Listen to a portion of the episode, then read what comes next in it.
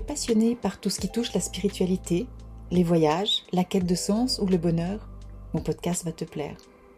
La Voix du Cœur est un podcast hebdomadaire qui s'adresse aux personnes désirant développer et incarner leur spiritualité dans leur vie de tous les jours. Je m'appelle Nathalie Quadri. Il y a plus de 18 ans maintenant, j'ai écouté mon cœur et j'ai changé totalement de vie. J'ai accepté ma différence et ma médiumité et depuis, j'accompagne des personnes à s'aligner dans leur vie. Inspirer les personnes à oser être elles-mêmes, rayonner et se créer une vie extraordinaire en écoutant leur cœur et leur intuition. Les aider à révéler leur potentiel pour manifester leur propre magie. C'est ça ma mission aujourd'hui. Bienvenue dans mon podcast.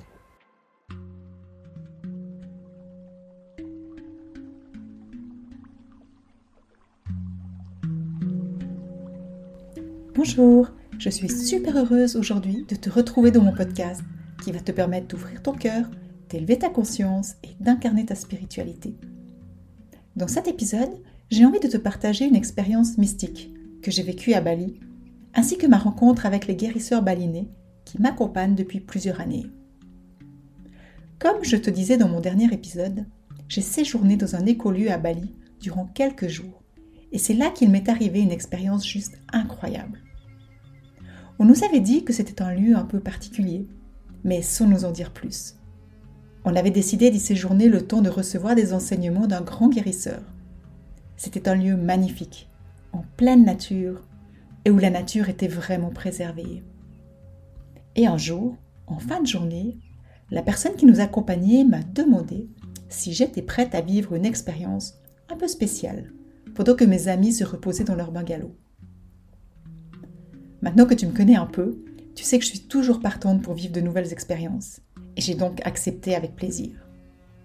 Il m'a demandé de le suivre, et arrivé dans le jardin, il a pris la tige d'une plante, me l'a tendue et m'a dit Demande-lui qu'elle t'amène là où tu dois aller. J'ai pris cette tige et je lui ai juste posé la question. Et là, c'est comme si elle me guidait en m'attirant en avant. J'ai donc commencé à avancer dans un état de curiosité pour voir où elle allait m'amener. J'étais seule dans le jardin avec elle et j'avançais doucement. À un moment, c'est comme si elle voulait que j'aille dans les hautes herbes. Et là, je dois te dire que je n'étais pas très rassurée car j'avais juste mes tongs aux pieds et que je ne voyais pas vraiment sur quoi je pouvais marcher. Mais comme je l'ai dit, suite à mon expérience avec la rencontre avec mes peurs profondes, j'ai développé une confiance immense sur la nature et j'ai donc osé y aller. Elle m'a fait traverser toute la partie du jardin qui n'était pas entretenue et m'a amené vers un petit monticule de terre aplati, formant comme une sorte de plateau dominant une vallée, à côté d'une maisonnette qui était encore en cours de construction. Elle m'a demandé de m'asseoir, et là, et de méditer. Je me suis donc assise et je suis partie rapidement en méditation profonde. Je sentais que le lieu avait une énergie vraiment puissante et ressourçante. Je m'y sentais vraiment bien à nouveau un peu comme à la maison d'ailleurs. Et je ne sais pas combien de temps je suis restée comme ça, mais à un moment, j'ai senti le besoin d'ouvrir mes yeux et d'entrer en contemplation avec la nature. Elle était vraiment juste magnifique. Il y avait plus bas une petite rivière qui donnait sur le pont d'une colline.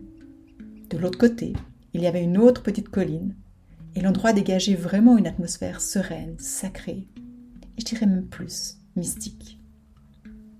J'étais là, assise, à écouter le bruit des oiseaux, des insectes et de la rivière, mon regard dans le vide, en contemplation.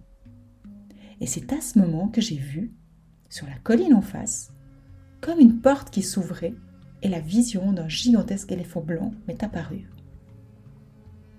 Je l'ai regardé en me disant que j'étais en train d'halluciner, mais la vision restait, et il a commencé à communiquer avec moi. Il m'a expliqué que j'avais déjà vécu à Bali et que c'était un retour attendu. Il m'a donné plusieurs enseignements et m'a dit que c'était normal que j'ai eu l'appel de revenir à Bali, car c'était un peu comme ma maison. Il m'a dit également que j'aurais trois portes à traverser, comme des initiations, et que le guérisseur m'accompagnerait durant trois ans sur mon développement spirituel. Ensuite, j'aurais intégré tout ce que Bali peut m'offrir, et je devrais continuer mon processus ailleurs. Honnêtement, je ne me rappelle plus combien de temps je suis restée à écouter cet éléphant blanc. Mais ce qu'il m'a dit m'a vraiment interpellée, car pour l'instant, Oui, je savais que je voulais organiser des voyages spirituels ici, mais je savais aussi que pour ça, je devrais trouver d'autres guérisseurs, et que je savais vraiment pas comment les trouver. Ensuite, j'ai remercié l'éléphant, et je suis restée encore un moment à intégrer tout ça, avant d'aller rejoindre mes amis et leur raconter ce qui m'est arrivé. Lorsque je suis arrivée vers mon bungalow, la personne qui m'avait donné la tige m'a demandé Alors, elle t'a amené où? Et je suis allée lui montrer. Je lui ai dit que je ne savais pas si j'avais le droit d'y aller, étant donné qu'il y avait une habitation, mais que j'ai fait confiance à la plante en suivant le chemin qu'elle me montrait simplement. Et là, elle m'a posé la question. Sais-tu seulement où elle t'a amené? Ben non, je savais pas. Et m'a dit c'est le lieu où 14 grands prêtres guérisseurs sont venus faire une cérémonie pour amener l'énergie de guérison sur le lieu. Il m'a dit que c'est l'endroit le plus sacré du lieu où les cérémonies avaient lieu. Franchement, je ne revenais pas car rien ne montrait ça. Il n'y avait ni temple ni hôtel comme d'habitude, mais juste la terre aplatie formant une sorte de terrasse. Mais à ce moment, j'ai compris pourquoi je me sentais si bien. Bah, C'était juste normal alors. C'est certainement pour ça aussi que j'ai pu rapidement me mettre en méditation profonde. Je lui ai aussi parlé de l'éléphant blanc et de son message. Il m'a dit que j'avais eu de la chance de rencontrer la sagesse de la terre de Bali, car elle n'apparaissait pas à tout le monde. Il m'a dit que ce n'est que le temps, qu'avec le temps, au fait, que je comprendrai et pourrai vérifier la pertinence de son message. Il avait vraiment l'air heureux pour moi et on est retourné ensemble vers les bungalows. Ensuite, j'étais toute contente et je racontais à mes amis ce que j'avais vécu pendant qu'ils se reposaient. Et je leur ai parlé aussi, du message reçu. Je suis contente de l'avoir fait, surtout lorsque les choses se sont avérées juste plus tard. Mais bon, honnêtement, il s'est passé tellement de choses en trois ans que c'est impossible que je te raconte tout. Ensuite, lorsque nous sommes rentrés en Suisse, j'étais vraiment encore plus motivée à trouver les guérisseurs.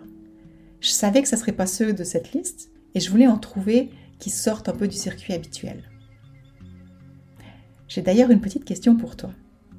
D'après toi, comment est-ce que j'ai fait pour les trouver? Si tu as déjà suivi mes précédents épisodes, tu connais mon meilleur ami, celui qui m'aide à comprendre les messages que je reçois. Google. J'ai demandé à l'univers de m'amener les informations dont j'avais besoin grâce à Google et j'ai commencé à faire mes recherches sur le net.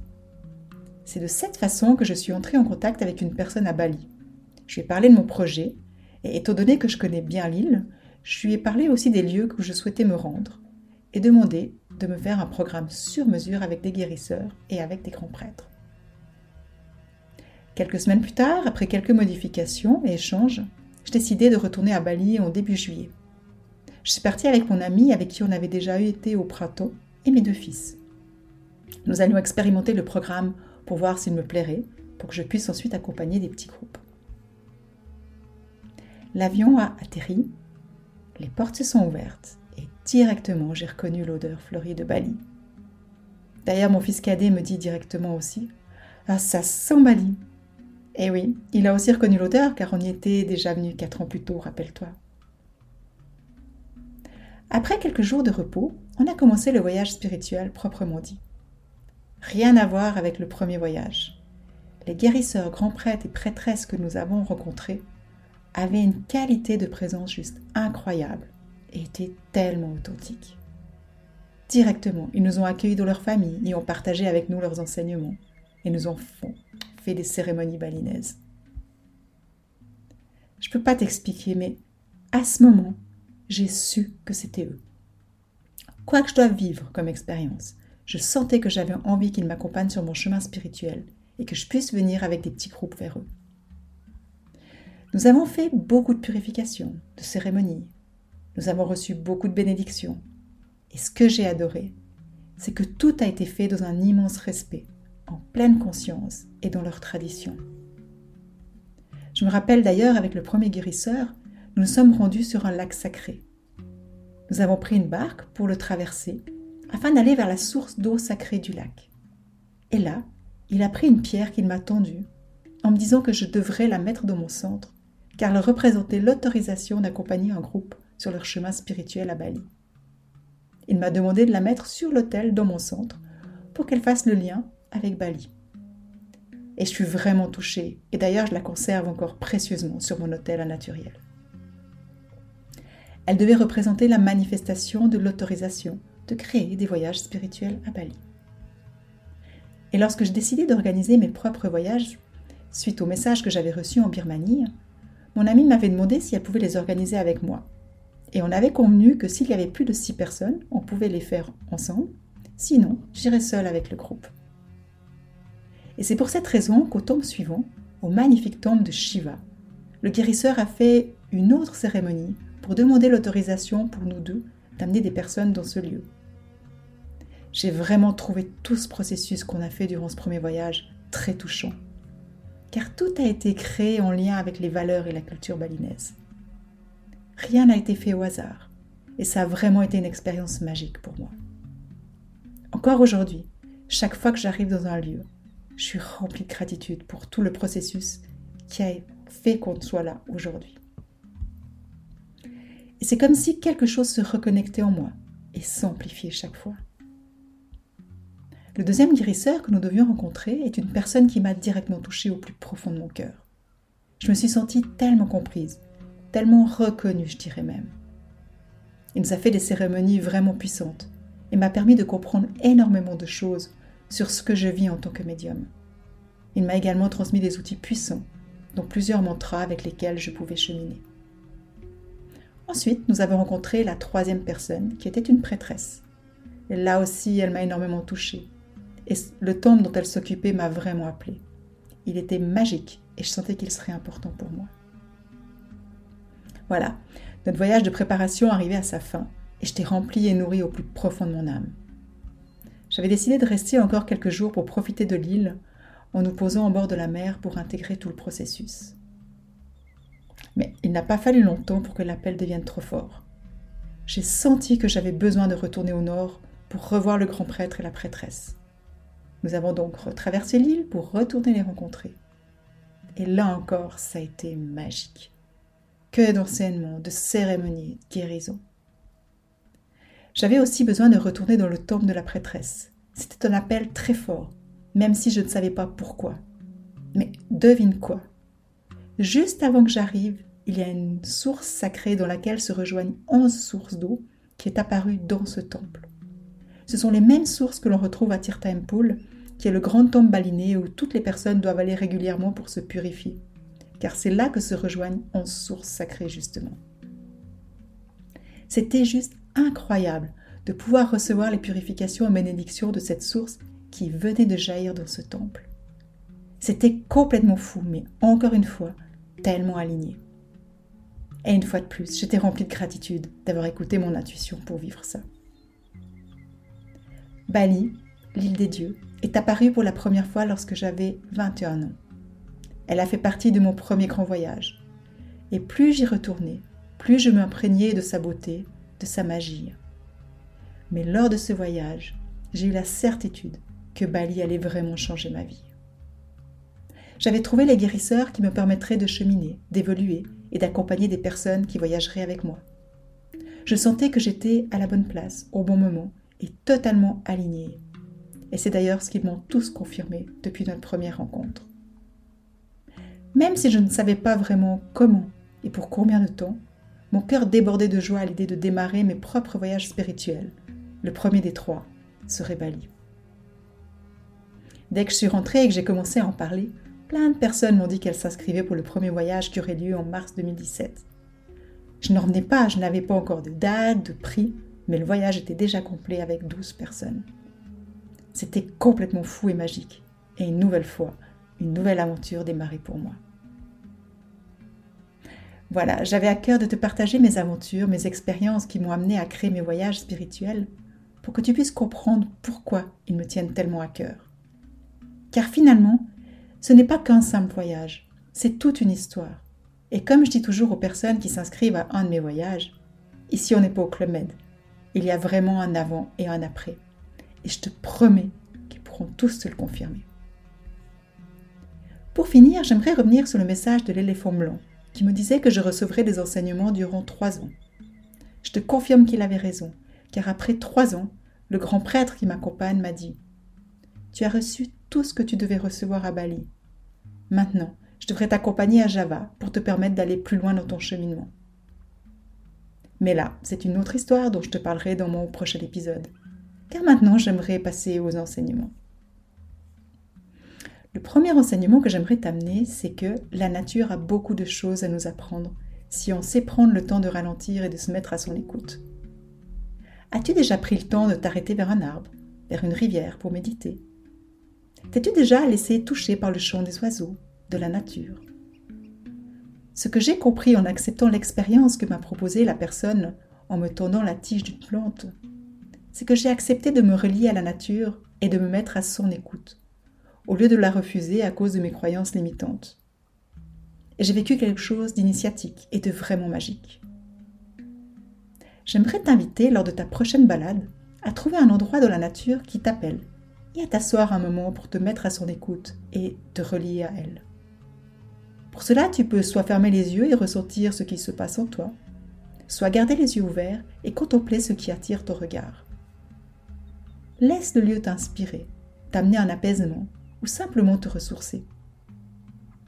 Après un petit moment, observe comment tu te sens, que ce soit au niveau physique, émotionnel, énergétique ou mental. Le deuxième enseignement que j'aimerais partager avec toi est que même si parfois tu as l'impression de vivre une expérience bizarre ou que tu reçois intuitivement des messages qui te paraissent pas très plausibles, n'hésite pas à les partager avec une personne en qui tu as confiance car non seulement ça développera ta confiance et te permettra d'assumer ton intuition, mais lorsque ça se réalisera, tu te sentiras encore plus légitime dans ce que tu reçois et ça te motivera à continuer à expérimenter de nouvelles choses. Voilà, j'espère que mes enseignements te donneront de nouvelles pistes et j'ai encore envie de te poser mes fameuses petites questions qui te permettront de cheminer cette semaine. La première. Que fais-tu lorsque tu reçois des messages qui te paraissent bizarres? Et la deuxième, as-tu une personne en qui tu as vraiment confiance et que tu sais qu'elle ne te jugera pas si tu partages tes expériences spirituelles? Si oui, je t'invite à la remercier d'être ton amie.